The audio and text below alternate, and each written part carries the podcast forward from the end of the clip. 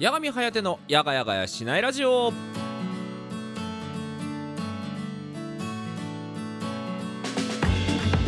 はいどうも皆さんやがちゃっちゃというわけでございまして12月28日のですねただいま午後10時57分というわけでございましてあの 間に合ってないっていうねあの全然間に合ってないというですねあのミラクルが発生しているんですがあのパソコンをですね初期化してやりましたよ。ついに。もうもうもう初期化してやりましたよ。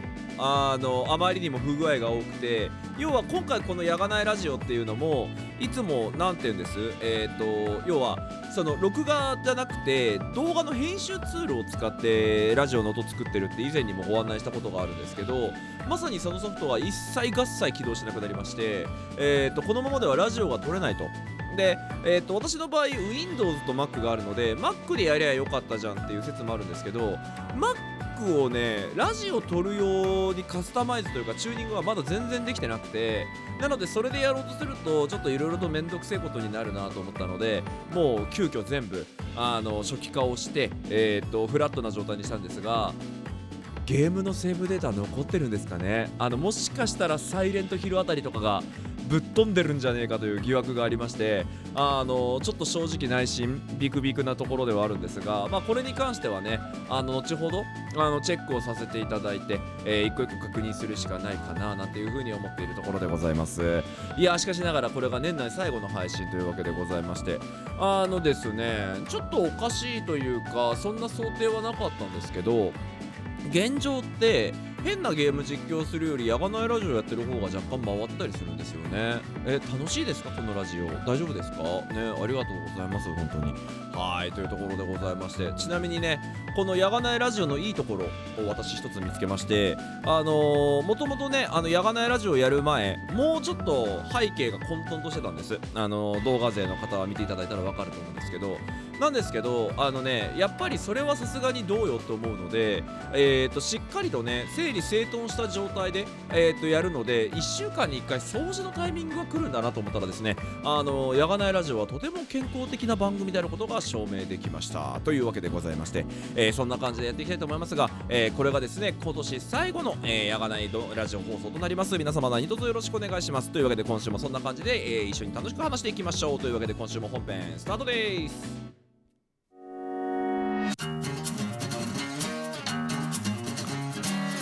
八神颯のやがやがやしないラジオ。今月の築地報告のコーナー。はいというわけで今月の築地報告のコーナーでございますがえー、っと安心したところとしてはですね無事にお手紙のお便りフォームに入ることができました。よかったでございますね。あなんだったら入れない可能性までありましたからね。はいというわけでございましてですねえー、っとこちらのコーナーはですね毎月毎月テーマトークを設定させていただきましてそのテーマトークに沿って皆様からのお便り募集しておりますというコーナーとなっております。というわけで12月に募集しておりますテーマトークはこちら。2022年これやったよ。はいというわけでございましてですね皆様からのですね頑張りました報告をですねえっ、ー、とお待ちしておりますという感じになっておりました。さあというわけで読んでいきたいと思います。先発投手はもちろんこの人から。えっ、ー、とペンネームこちらポメポメのケセからいただきました。ありがとうございます。難航してるのは基本的にその場その場でしょうもないことを自分頑張ったって毎回思ってるから結果的に大きな頑張りを認識してないからかもしれません。ポジティブが災いした。どうもケセですよ。やがちゃっちゃなんか大変だね。やがちゃっちゃね。あ、えー、年始も言った気がします、えー、するので年末も言います。今年ちゃんと生き残ったぞ。偉いとても偉い。自分これはかなり大変なことをやり遂げたのでは。今朝と同じように今年を乗り越えて生き残った。みんなもとっても偉い。尊い、えー、人は本来生きてるだけで、えー、尊まれるものなので、えー、生きててしかも毎日頑張ってる。我々はとっても偉いのです。八神さん今年は本当に色々あって、えー、激動の年だったと思います。それでも今日今を生きてきてくれてありがとうございます。八神さんがいてくれるから私は毎日救われてるし今年も生き残れたのです。なんだかちょっとしんみりしてますがそれはそれとして八神さん今年もしっかり生き抜いた、えー、生きき残れた八神さんさん自身を今から目いっぱい褒めてあげてください。ポメポメ、えー、八神さんはとってもストイックで自分に厳しいのでそういうところも好きですがでもたまにはいっぱい自分をポメポメしてもいいと思いますよ。だって本当に頑張ってるんだもの。あありがとうございます。本当にありがとうございます。あの空気読めてないこと言うよ。空気読めてないこと言うよ今から。ねすげえ褒めてくれてるからあの本来はねこれありがとうみたいなこと言ってなんかほわほわ温かい感じにしてっていうのが多分一番適切なんだろうなと思ってるんですけどじゃあ八神颯の活動って数字伴ったんかなっていうところで言うと,、えー、と今年1年頑張った評価のハンコは押してあげらんないかなっていう感じですね。はい、あのー頑張ってえっと頑張るっていうのはあのーでしょうそれこそ目的論じゃないんですけど基本的に頑張るっていうのは行動なんですよ。でなんでじゃあ頑張るのかっていうと目的があるから頑張るんですよ。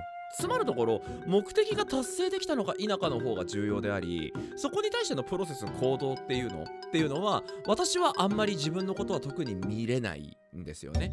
でえーっと例えばですけど例えばですよね。ネット声優やってます。八神颯です、えー今年はですねえーっとなんと1万5000ワード納品しました。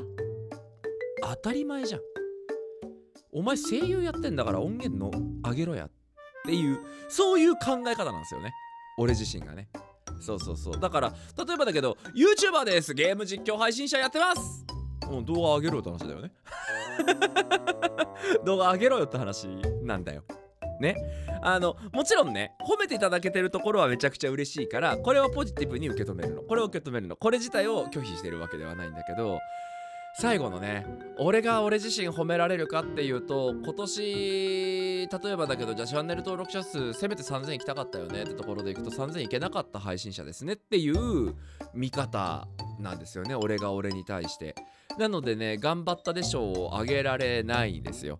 なんか例えばなんていうのかな。えっ、と足がすごい速くなりたい人がいました。で足がすごく速くなりたいので毎日えっ、となんだ？あのこういうさバあ何？バーベルっていうの？とかさ鉄アレイとかを毎日毎日自分の限界を超えるようなトレーニングを欠かさずやって毎回汗だくになりながらトレーニングしてますって人がいたとするじゃん。頑張ってんだよ。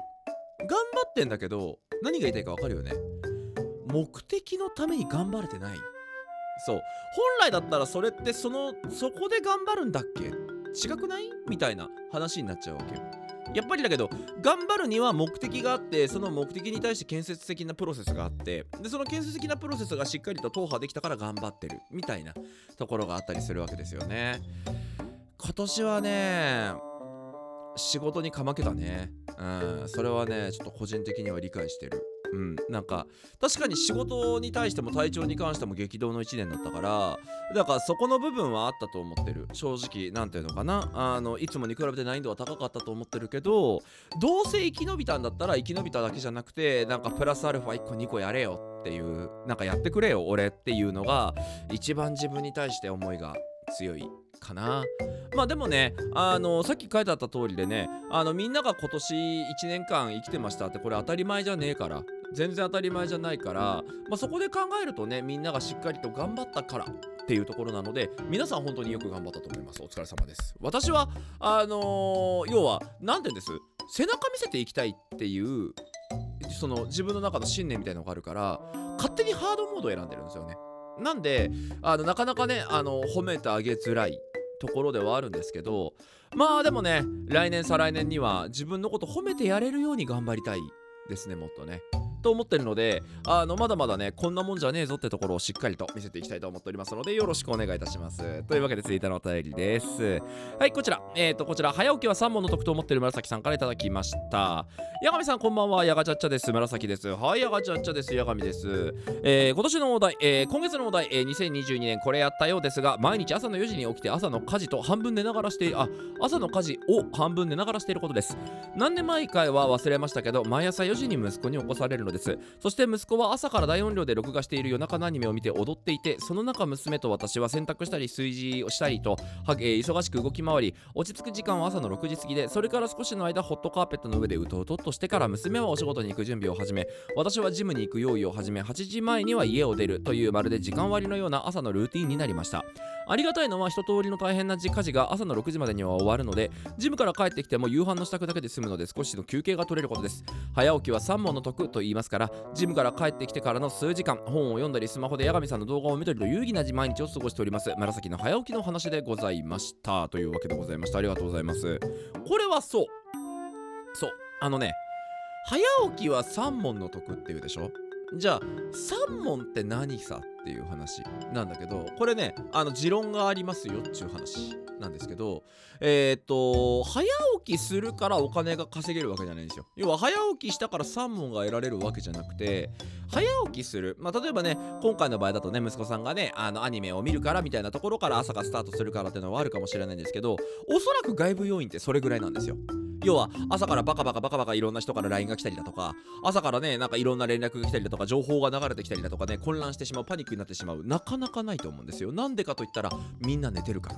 そう。朝早起きするってことはみんなのことを出し抜いてみんなから影響を受ける前に自分だけの時間を過ごすっていうことになり得ると思っていてそれってえっ、とめちゃくちゃ得なんですよね。だから私は夜更かしと早起きは3問の得だと思っていてまあ例えば友達とかから LINE が来たりとかねいろいろとパカパカそういうのがあったりしてああウィスウィスみたいなことやるのってだいたい朝の10時ぐらい9時ぐらいから夜の23時ぐらいまでなんですよ。なんで9時から23時の間っていうのはみんなと同じ時間を過ごしているからいろんな連絡が集約されたりとかして返信しなきゃとかいろんなことに追われる。要は自分以外がタスクを持ってくる時間が9時23時だと思っていて23時9時ってみんな寝始めるんですよ。なので何かしようあれしようこれしようと思ってもみんなからの連絡が止まってるんですよね。だから俺だけの世界の中でできるからそれこそ例えば Spotify とかで音楽聴きながら仕事するとかやっても誰からも邪魔が入らないしだからなんか気持ち的には朝物事が綺麗になっていて夜の間に汚れるみたいな。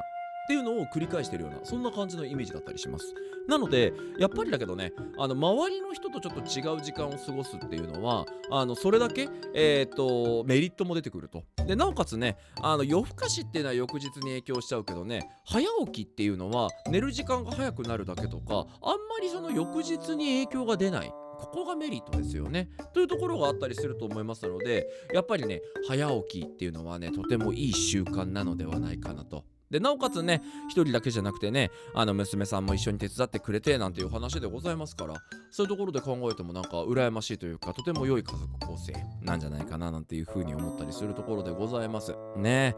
というわけで皆様から2022年今年はどんなことやりましたかということをいろいろと伺ってまいりました。ね。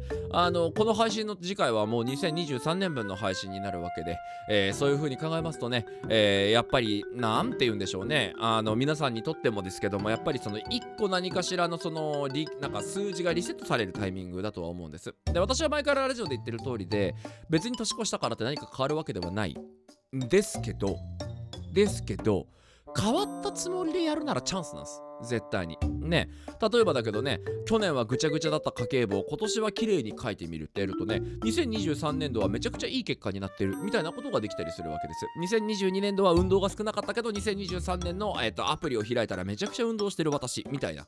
そういう風に考えるとやっぱり年またぎっていうのは結構データとして大きなまたぎなのでそこから何か自分を変えようとすると自分のアベレージが変わってくる。ね。例えばですけどね先ほど紫さんにやりましたけどジムに行かなかった私じゃなくて今ジムに行く私が当たり前になってるはずなんです。そうなんです。ってことは2021年に比べて2022年の紫さんの方が絶対成長してるんですよね。前向きなんですよね。っていうことが皆さんにも絶対あると思います。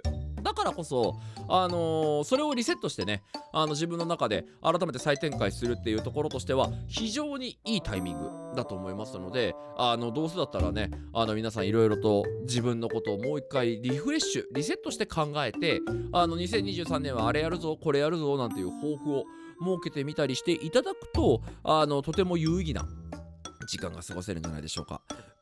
私はやっぱり来年は当たり前のようにえーっとチャンネル登録者数3000人まず行きたいですしその上でえーっとやっぱりね今年っていうのがねあのテレビの企画に携わったりとかいろいろあったのでもっと躍進という風にね言える1年にしていきたいなという風に個人的には思ってるところです。そのためにはねあのもっともっといろいろと頑張らなきゃいけないですし活動としても八神颯としての説得感も増強させていただかないといけないかなという風に思ってるのでやること自体はたくさんあると思ってるんですけどでも一個一個ねあのー私ありがたいのは今までの活動が全部自分の好きとか自分の興味に紐づいている。ねやりたくないことをやりながら成長してるわけじゃなくてやっぱり好きなことをやって前に進んでいるっていうことができてるのかなと思ってるのでそこは個人的にはねあの非常にいいことなんじゃないかななんていうふうに思っているところでございます。なのでねあのしっかりとそこのポテンシャルどんどんどんどんと発揮していけるように頑張っていきたいと思いますしそれは私だけじゃなくてね皆さんともですしねというところで言うと皆さんも私も一人ぼっちでは全然ないので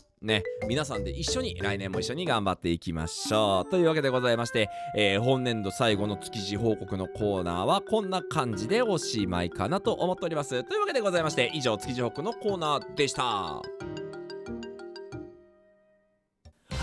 ー動画が撮れてない投稿者コメントが貼られてないサムネイルが間違ってる。あー終わらない。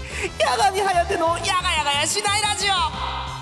ふつおたフリートーク近況報告のコーナー。はいというわけでふつおたフリートーク近況のコーナーです。こちらのコーナーは題目の通りですね。いろんなことやりますよというコーナーでございます。さあというわけでございましてえっ、ー、と1通目はですねえー、っとおなんでしょう。初めましてって言ってる人がいるので初めて手紙をくれた方がいるっぽいですね。となるとねそういうお手紙から読んでいくのがまずは良かったりするんじゃないですかあおそらくですけど焦ってたのかな？2通送ってますね。これ2通同じ手紙が来てますね。じゃあ1通は、えー、と削除させていただいてと。はい。というわけでございまして読んでいきましょう、えーこちらペンネーム柏木さんからいただきました。柏木さんかな、えー普通の便りのコーナーです。八神さんはじめまして。はいはじめまして、えーこんばんは。僕は最近好きな人ができました。趣味が一緒だったりその子はとてもいい子でめちゃくちゃタイプだったりしますけど告白をするのが難しいです。つい振られたらどうしようと思ってしまい告白できません。どうかアドバイスをもらえないでしょうか。また八神さんの恋愛についても聞きたいです。何卒よろしくお願いします。甘ったれるな！ねえあのね。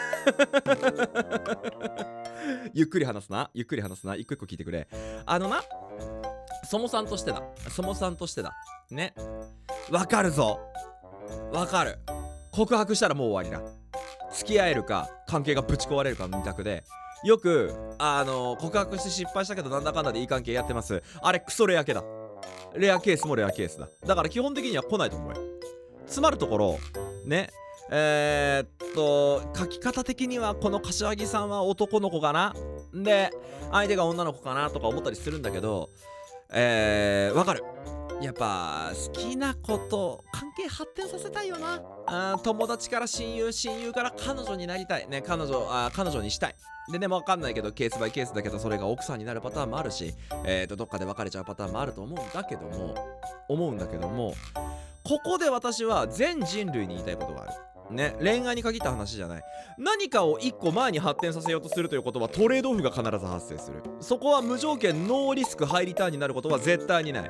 相手と付き合いたいと思うのであれば相手と付き合いたい関係を発展させたい。今ある関係をさらに一歩前に出したいと思ったら間違いなくそこにリスクは生じる。これがノーリスクだなんてことは全くない。じゃあ八神さんどうしよう。でも俺付き合いてえよ。つれえよ。どうしたらいい？保険に保険をかけるんだ。いいのよ。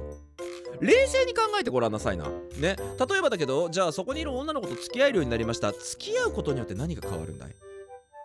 なんだ？その実際問題そこに女の子がいてもともと友達みたいな感じで仲良くできてて趣味も一緒でたまに遊んだりもするんだ。とっても楽しい時間過ごすんだ。じゃあそれが自分が彼氏になって相手が彼女になったら何が変わるんだい？急激に何かそれは変わるのか？変わらない。絶対に。なんでかっていうとお互い例えばだけど友達からね彼女彼氏になったところで友達から彼女彼氏にグレードアップするのにも時間がかかる。アップデートしなきゃいけないから関係を。だからすぐにあのすごいごめんねはいはいこ子供はね耳塞いでほしいんだけど付き合ったらすぐにやれるとかそういうこともないし全部ステップアップなの。だとしたらなんでそれを彼氏彼女にしてからのステップアップにするのかっていうのは自分に聞いたことある？っていうところで。ないんだったらいいじゃん。めちゃくちゃ仲のいい友達になればいいじゃんまず。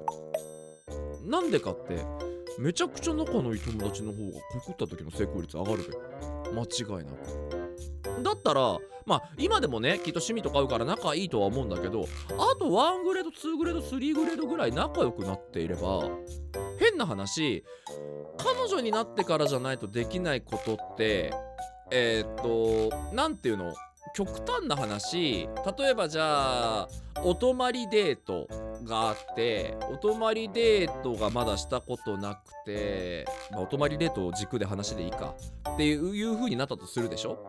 でえーっとお泊まりデートしたことないからお泊まりデートしたい。お泊まりデートってさ付き合ってないとできないんだっけ？って話なわけ。できるよね。要はあれよ。付き合っててお泊まりデート行くと出る前にいかがわしい空気が流れるか流れないかの違いしかないの。結局。ね。なんかあこれはんああみたいな時間時間が流れるか流れないかの問題だけであって結果としては一緒なのよ。なんでもっと積んでこうぜ。関係値を。要はさっき言ったけど告白した後に壊れるか壊れないかっていうのの中の真ん中のレアケースがあるんだけど友達関係が深くなりゃなるだけ真ん中のレアケース率上がるから。要は何も失わないっていう要は時間をかけるということをベットする代わりに何も失わない可能性を上げる。ね？要は好きなんでしょ？ね？最近好きな人ができたって言ってるわけでしょ？最近好きなわけでだから付き合いたいんでしょ？付き合いたいぐらい好きって分かったんでしょ？っていう。だけどこの文章には逆に言うとちょっとした矛盾じゃないけど浅いところがあって最近なんだよ。だから最近あ俺あいつのこと好きだな付き合いてえなっつって今一個一個なんか手が早すぎないか？もしかして。ね。あのー将棋とかそうだけどやばい将棋の試合ってあれお互いに持ち時間12時間とかあんだよね。だからこうやってうーんうーんんって12時間に出て許されるんだよワンちゃん。それぐらいじっくりしていいんだよ。だから焦っちゃダメ。あのねこれはね同性にアドバイスしたい。焦ってなあなんかね焦った男は好かれんぞ。うん。余裕を持って余裕を持って。ね。あのーやっぱりだけどそういうところでいくと例えばその男女関係っていうところって若干だけど女性の方がね何かしらリスクがあるわけよ。なんかめんどくさいリスクが。結局さなんか今のところ平等がどうのこうのとかできるけどさ世の中なんか全く平等になってないわけ。ね。あの男同士で殴り合ったら分かんないけどさ女の人が歩いてるところでさそいつに向かってパンってやったら絶対倒れるじゃん。絶対犯罪だけど。しょうがないんだよ。その男性っていう DNA 持ってきたらやっぱりだけどちょっと筋肉持って生まれちゃうわけだし女の子の方が少し太りやすいっていう DNA を持ってる中でちょっとふっくらもちもちみたいな中でなかなか筋力つけるのが難しい。これはもうしょうがないことなんだよ。根元の DNA から分配されてることなんだから。そういう風に考えた時にやっぱり女の子の方がちょっと大変なんだから男の子は余裕というかゆとり持っといていいと思う。ね。あの余裕もね男が何かあった時に女の子守れねえぞ。うん。だししょっぺーなーってなるから。ね。だからそこはねゆとりを持ってねあのやっていただきたいなっていう風に思ってるところでございます。ね。俺の恋愛の話もしたかったんだけどねあともう一通読まなきゃいけないからね。多分ね年末でギリギリ滑り込んでくれた手紙があると思うからそちらの方も読ませていただきたいと思っております。お長っ。はい、読んでいきましょう。えーこちらペンネームあかりさんからいただきました。ありがとうございます。やがちゃちゃ、はい、やがちゃちゃ。えーなんやかんやでお久しぶりになってしまいましたね。どうもあかりです。どうもやがみです。えー今年最後のお便りは近況報告を送らせていただきます。今朝見た夢の話です。寝ている時の夢のなので、えー経緯は定かではないのですが、今日はやがみさんと三田太郎先生と私の3人でゴルフの打ちっぱなしに行く約束をしていたんです。謎ですよね。ああ、夢だなって感じがしますよね。そのためには私は普段より最低でも30分を早起きして支度や家事をしなければいけないのですが、なんと今日に限って寝坊しかも起床予定時間から30分も経ってしまいました。やばいこれはギリギリに、えー言うよりも現時点で少しでも早い段階で八神さんに正直に LINE で遅刻する旨を伝えなきゃと思いスマホを手にした。ここでリアルに起床した私。すみません今日30分くらい遅刻していくと思います。というところまで、えー文章を打ち込んだところで頭の中で徐々に起き出しあれ？もしかして夢？と気づきもそっと LINE を閉じました。ですのであとほんの少し私が気づくのが遅かったら12月27日の朝に突然私から謎の LINE が届いていたと思います。うわー危なかった！と安堵した反面会う約束は夢だったのかと虚無感がすごかったです。まさに虚無虚無プリン。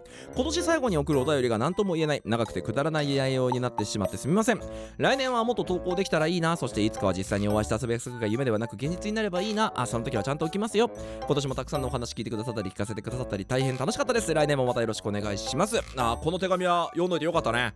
間に合ったね。ちなみに今の時刻は11時21分。ねこの番組は毎週水曜日の夜10時から配信してますからね。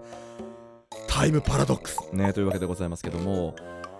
あのさあれだよね。例えばだけどさあのー嫁がね朝俺の LINE を覗き見するわけ。携帯電話のほら通知画面にさ出ちゃうじゃん何個かで LINE とか俺文章出るようにしちゃってるから別に隠す必要もないから。と思ったらさ来てるわけよラッキさんから「すみません30分ぐらい遅れます」って。ね。激詰めだよね。言ってもない要は今日ちょっとどこどこでラキさんと会うよみたいな話も何も要はだから女性と会うよとかそういう話とかもしてない状態であの急に女性からあの30分ぐらい遅れますっていう。で俺基本的になんだけど嫁と Google カレンダーを完全に共有してて俺が何時からどういうミーティングがあるかとかマッサージ行きます。ここで車の移動ですみたいなの全部入れてるのね。全部入れてるからこそなんだけど入ってない予定ってことは多分だけどあれじゃん。俺が急にさあこういう用事があってちょっと出てくるわってちょっと俺これ一人で行かなきゃいけなくてさみたいな感じのあのアリバイを作った状態でどっかに出てみたいな感じの疑いとか持たれるからこれはね年末に死んでた可能性がありますね。セーフね。というわけでセーフって言い方が良くない。ね。あのバレなかったから OK のセーフじゃなくてあのラッキーあー違う違う違うあかりさんがあの今のはねガチなやつ。ねあかりさんがあの俺のことを殺す加害者にならないって済んだ。あのねあの遠隔殺人の加害者にならなくて済んだのかななんていう風に思ったりするところでございます。はいというわけでございまして今年も皆さんねお手紙いっぱいありがとうございました。ね来年もねまたいろいろとお手紙いただきながら、えー読ませていただけたら嬉しい限りかななんていう風に思っておりますのでまだまだですね懲りずにお手紙ください。ね。最後になりますけどね。えーっとちょっとあれかな。柏木さんのやつに戻ろうかな。八神さんの恋愛についても聞きたいです。何卒よろしくお願いします。喋るのがうまいとモテる。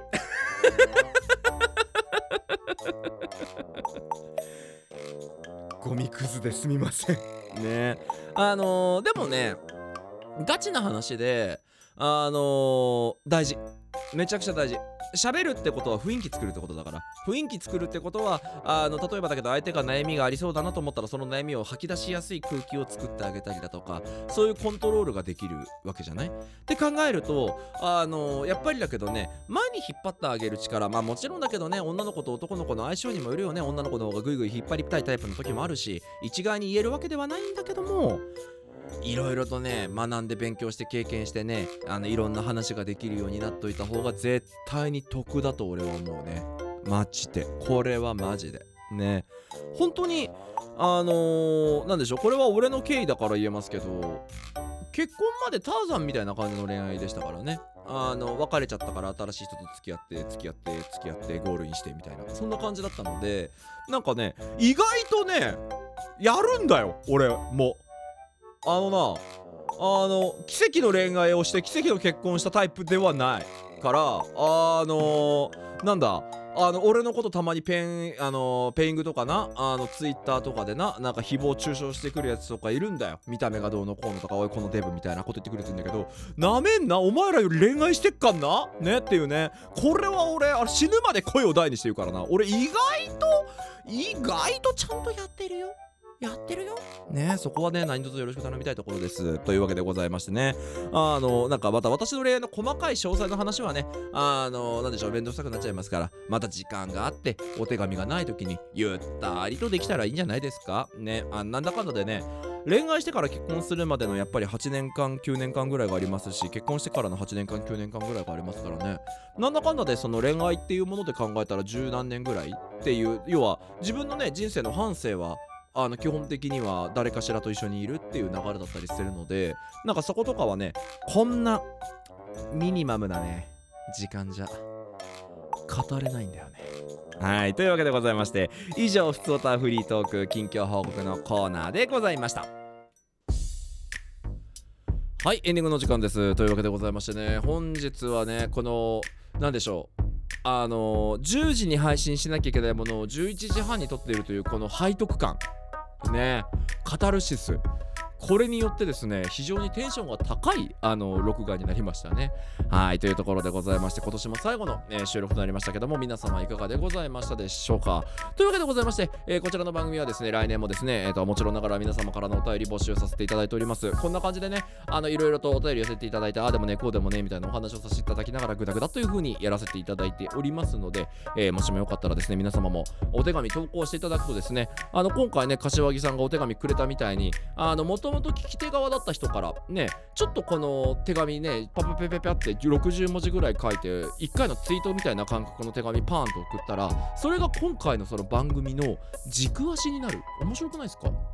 ね、なのでやっぱりですけどね私もこの DJ ごっこねあの要はラジオパーソナリティごっこっていう風に呼んでますけどねごっこやりながらがなんだかんだで250回やってきましたけどもあのそれも楽しいですけどもあのやっぱりお手紙を送って読まれるっていうねあのやっぱリスナーさんごっこも楽しいと思うんですよ。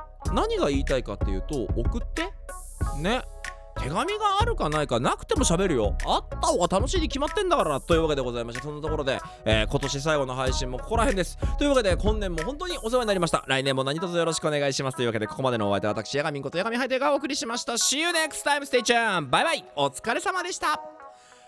ことよあ明けおめあ違う違う。